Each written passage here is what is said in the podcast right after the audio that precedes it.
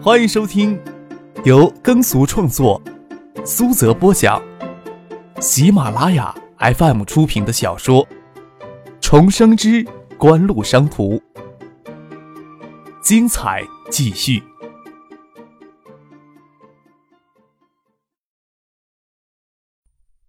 第三百四十三集。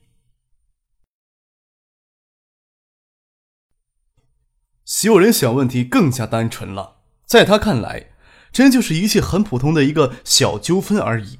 为什么一定要中国人给韩国人道歉呢？张克又没有做错什么，又给这一个韩国人这么辱骂，将手里端着茶泼出去，那也是再正常不过的反应吗？可是呀，胡宗庆出面帮你解决纠纷呐。叶剑兵听说是胡宗庆陪着韩国驻地总领事到派出所。朝张克挤眉弄眼，嘿，也不晓得呀，这家伙在肚子里怎么骂你呢？这可是他分内的职责，又能怨得了谁呀？张克可不同情胡宗庆尴尬的处境，想来他也不会到侦讯室来看望自己。一边跟叶剑兵聊天，一边跟孙启蒙下五子棋。叶晓彤、邵新文站在孙启蒙后面帮他参谋。这次是打算要直接跟三星对着干了？叶剑兵问道：“我跟罗书记通过电话，让市里暂时不要透露我的身份。这种是非问题上，想必胡宗庆还不会擅自主张给别人拿出痛脚。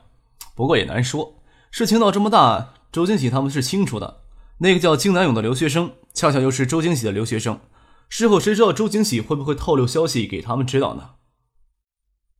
张克想了想，说道：“虽然没有多大的意思。”我这时候只想以一名普通学生的身份让他们低头。哼，的确没多大意思。叶剑兵笑了笑：“你想想啊，你要真是普通的学生，那就不是他们韩国人会不会主动低头的问题了，而是市里、东海大学，而是形形色色的人都会想方设法的迫使你向这三个韩国人低头呢。”哼，的确。张克苦涩的笑了一声，虽然能当确定迫使李在洙他们低头。但可惜，并不是以一名普通高校生的身份，而是在省里、在市里眼里，自己比李在洙更强势、更重要罢了。又朝叶剑兵抱怨道：“你说这话呀，是真没意思。好心情呀，都给我搞没了。”哈，你个现实点吧你！叶剑兵嘿然笑着说：“你就不担心三星知道你身份之后会特别针对锦湖呀？”哎，这点我倒不怕啊。张可摇摇头，这两年来呀，我们与柯王的恩怨也不浅。为什么没有特别去压制柯王呢？为什么要特别的去压制柯王呢？锦湖只要甩开膀子跑，将柯王远远的甩在后面就可以了。三星要是事事针对锦湖，他们的经营之道就会破绽百出，还会引起三星的竞争对手对锦湖的关心与同情，三星反而就容易对付了。呵，你不会是要该故意激怒三星的人吧？叶剑兵恍然大悟，诡异的笑道：“呵呵，你小子心眼可够真阴险的。”孙静香坐在桌子对面，看了叶剑兵一眼，说道：“没见过比这小子更阴险的人了。你说他不阴险吗？”下你的棋。张克指指棋盘，又转过来跟叶剑兵说道：“也不是。”换做其他韩国棒槌说那样的话，那碗热茶我也是毫不会犹豫的会泼出去的。不过李在洙以私人的身份来到建业，总不能只是寻亲访友吧？三星集团不是计划在华投资建一座一大型的产品研发中心吗？我怀疑他到建业来是进行初步的考察的。啊，这个倒有可能。景湖搞销售员计划动静这么大，想不引起别人的注意都难。叶剑兵说道。让三星将他们的产品研发中心设在建业，有什么特别的好处？三星集团呀，在北京已经建有一座产品研发中心了。他们筹建研发中心，是为三星制造基地大规模转移到国内来做准备的，是为他们使产品最快的适应国内的市场，并不是要在建业发展什么核心技术。不发展核心技术也就算了，他们对待国内的技术人员与研发人员的培养与筹薪政策又是吸血性质的，这样的产品研发对建业聚集人力。技术资源作用都不大，却又来跟销售员争资源，有机会不弄他们一下，我未免也太厚道了。我就希望李在洙那小子看到青叶就生恨意，绕着走。事实上，遵循着历史的轨迹，三星会在八九年后在建业投资建设他们在华最大产品研发机构。这一世，历史的轨迹虽然发生变化，并没有严格的遵循旧迹，但是只要三星对华市场战略思想不变，他们到建业筹建产品研发中心的计划，反而有可能极大会提前实现，而不大可能取消这项计划。张可希望能搅一搅局。哎呀，谁晓得呢？三星的驻华人员并非无能之辈。再说李在洙这个人。还不能最后决定三星在华的运营策略呢？叶剑兵说道。韩国驻上海总领事馆韩永泰到来之后，李在洙、李星宇、金南勇三人很快就答应接受和解，为餐厅里所说的不当言辞表示歉意。他们又不是真正的愚妄无知之徒，特别是建业市政府都表达这样的立场，就算将事情捅到韩国驻华大使那里也没有用了。难道还要真要搞出外交纠纷不成？再坚持下去，无疑是自取其辱，对三星在华的投资也是有百害而无一利。李新宇在和解书上签过字，纤长白嫩的手指压着纸页，轻轻推到桌子中间，容颜娇脸的轻声细语：“给你们添麻烦了，真是抱歉。”千声聚光时还不忘拿手臂挡在胸前，害得张克的脚在桌子下面给孙启萌踩着撵。总算是通情达理啊！张克眼神落在纸上，欣赏李新宇秀气的签名，听到后面莫名其妙的一句轻声感慨，异常的刺耳。回头看了为事情这么轻松解决而庆幸不已的魏东强一眼，转过头来看了李在洙、金南勇一眼，淡淡的说道：“你们踏上这片土地，还要请你们保持对这个国家、这个民族最基本的尊重。”李在洙、金南勇他们都没有说话，只待张克也在和解书上签字儿，拿了一份附件就匆匆离开了。三星建业半导体公司早就有两部车在派出所门外等候，那辆法拉利也让别人停到了派出所前。当然，三星驻建业的人员没有勇气告诉李在洙，跑车停在刘哲公公寓楼前。他们赶过去时，车身、车玻璃还砸上了好几颗生鸡蛋以及用过的卫生巾之类的赃物。李在洙坐进车里。看着派出所门前还停了几辆豪华车，虽然斗不及他那辆法拉利跑车，但在中国都要算上名门。板着脸问道：“那些车都是他们的吗？”他长这么大还没有像今天这样吃过亏，虽然心情很不愉悦，但是总领事特意从上海驱车赶来，总是还要招待一下的。看了一眼总领事馆的车，应该是吧。金南勇坐在前排，他回头透过车窗玻璃看了一眼。心里在想，会是什么人呢？他来到中国有几年了，自认对这个国家的了解程度不算浅。与他们发生的纠纷，这两个学生要是没什么背景，今天的事情就不应该是这样的结局。李星宇抱胸坐在车座的一角，沉默不语。才来到中国的第二天，竟然给人带去了警察局，人生也够灰暗的，怎么可能有好心情呢？在想张克所谓的那句“踏上这片土地就要保持对这个国家”。这个民族的最基本的尊重之类的话，瞥了李在洙一眼，心里有些抱怨：男人总是妄自尊大，还牵累了自己。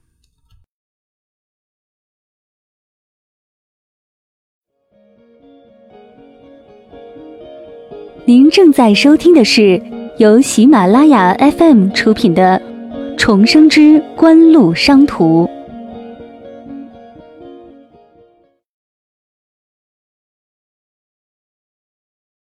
金南勇兜里的手机响了起来，还是那只他在建业买的爱达 i 幺九手机。看上号码显示，说道：“是我在学校老师的电话。”接通了电话。呃呃，好的，周老师，你的好意我会传达给李专务的。挂断了电话，跟李在珠说：“我在学校的导师啊，与我们学校外事处的何老师，让我问候你与星宇，生的不愉快事情表示歉意。”李星宇看到金南勇手掌里的手机激活起来，在夜色下，蓝色的亮光甚是诱人。听着刚才的手机铃声，也是非常的诱耳，冒昧的说道：“南勇哥的手机能不能借给我看看？”金南勇转身将手机递给李星宇，说道：“爱达集团呀，可能是三星进入中国市场在手机业务上的一个强劲的对手呀。”我才不关心公司里的事情，你们也不要在我面前整天提公司里的事，好不好？李星宇抱怨的说道：“刚才在餐厅里，金南有这款手机拿出来过，但是没听到铃声，没看到有特别有颜色的蓝屏，他也没有察觉到这只手机比韩国能看到的普通手机更有特别的地方。按着键将手机激活，放到身侧灯光照不到的暗处，会发现这款手机的液晶屏比一般的手机要亮许多。好亮，这蓝光也很漂亮。这是蓝光二极管的固有特性，要比其他色系的二极管亮许多。”金南勇似乎也没有听进去李星宇刚才的警告，与李在珠说道：“早在九五年的时候，爱达电子与德意合资成立光电技术研究院，在叠机机芯以及光电技术应用上，直接拿德意的技术做底子，不到两年的时间，就成功研制出了低功耗的商用的蓝极二极管。据我了解到，亚洲还只有一家日本公司掌握同样的技术，但是在微型与低功耗方面，甚至不及爱达电子的水平。”这款手机虽然没有什么特别的地方，但是凭借着蓝屏技术，这款手机在香港、新加坡以及马来西亚都获得不错销量。李星宇皱着眉头，不喜欢别人在他耳边喋喋不休的谈商业上的事情，侧过身子来欣赏手机。外界都公认中国的电子企业要远远落后于日韩，但是这款手机只要拿过韩国去销售的话，一定会受到很多人的欣喜吧？事情解决了就好。胡宗庆打了个哈哈，就带着秘书还有市政府外事处的官员走了。你要庆幸韩国人没有追究。魏东强总觉得身为张可的年级主任要说些什么。回去写一份检讨书给我，学校还是要对你加强教育的。你不说话，没人把你当哑巴。叶简平毫不客气的教训魏东强，偶尔会在一九七八碰到，也算是点头之交。站在这里的人，就怕他一个人眼睛瞎了。还不知所谓的乱开口说话。张克要真是一名普通高校学生，这三个韩国棒子会这么好打发？见魏东强脸色潸然，这个也不想让他太难堪，轻声说道：“我们走吧。”跟国商院院长崔国恒点头招呼了一声就走，先出去了。至于校外办事处的张晓东，他不认识自己，就当做不认识好了。叶显斌尤为不忿，冷眼扫了魏东强一眼。才跟着孙静萌、邵新文还有叶晓彤他们一起走了出去。东大外事处处长张晓东不管魏东强给人劈头盖脸训了一通，事情解决了，就浑然轻松了下来。崔国恒拍了拍给叶显兵训得哑口无言的魏东强的肩膀，说道：“这种场合呀，以后少开口说话。”崔国恒的态度还算温和，不过也是责怨他胡乱说话。这学生都惊动了建业市里出面解决问题。东大还真要不识抬举的给这学生一起处分不成？魏东强心里更是难受呀。他们一行人走出了派出所，正可他们停在派出所的前车才刚刚启动离开。何启云与市外事处的警官在门口送行，两辆银灰色的奔驰，一辆黑色大皇冠，一辆深蓝色雪佛兰绝尘而去。张晓东、崔国恒在东海大学虽都是正处级官员，却都没有专车，不要与大公司相比了，跟地方上都没法比。两辆奔驰，一辆大皇冠的阵容确实也惹眼。看到辆黑色大皇冠，张晓东突然想起什么来，转过头来问崔国恒：“老崔呀，刚才那个人是不是盛兴环球电器的董事长叶显兵呀？”啊！崔国恒回过神来，应了一声：“哦，是吗？我也觉得面熟，叶家的太子爷呀。”魏东强张了张嘴，有些诧然。他在一九七八见过叶启兵两三次，却从来都不知晓他的身份。崔国恒摇摇头，欣赏官场就是一张网，这话一点可都不假。张之行在新屋围观，他小子在今夜闹出这些事情，就叶家的人出面帮忙解决。与何启云与市公安局外事处的官员告别后，崔国恒招呼张晓东：“要不咱们找个地方喝两杯？”吩咐魏东强、徐若林两声，他与张晓东骑自行车先走了。所有人也没有跟魏东强一起走，单独骑车穿过音乐学院的学府巷。事情解决了，又不晓得张克他们跑哪去了。早去学府巷跟蒙乐、杜飞他们说一声，免得他们担心。骑车到学府巷前还装潢中的创意网吧门前，杜飞、猛了正出来，看着席若琳，连忙招呼他：“哎，你来的正好，张哥请咱们吃夜宵呢，你将车子停在那儿吧。”席若琳满脑子疑惑呢。听了杜飞的话，便将单车锁在网吧门前。一会儿，那辆被誉为绝大多数男人终极梦想的奔驰 W 幺四零拐过来接他们。张可在局子里边没有给那个韩国棒槌再捶两拳挠牙。多菲坐上车，笑着问马海龙，又介绍马海龙给猛乐、徐若灵认识。这是马叔，在局子里边吃过盒饭，垫垫肚子。等事情都解决了，都过了十一点钟了。张可与叶剑兵他们到外华门内的夜排档广场找了家馆子吃夜宵。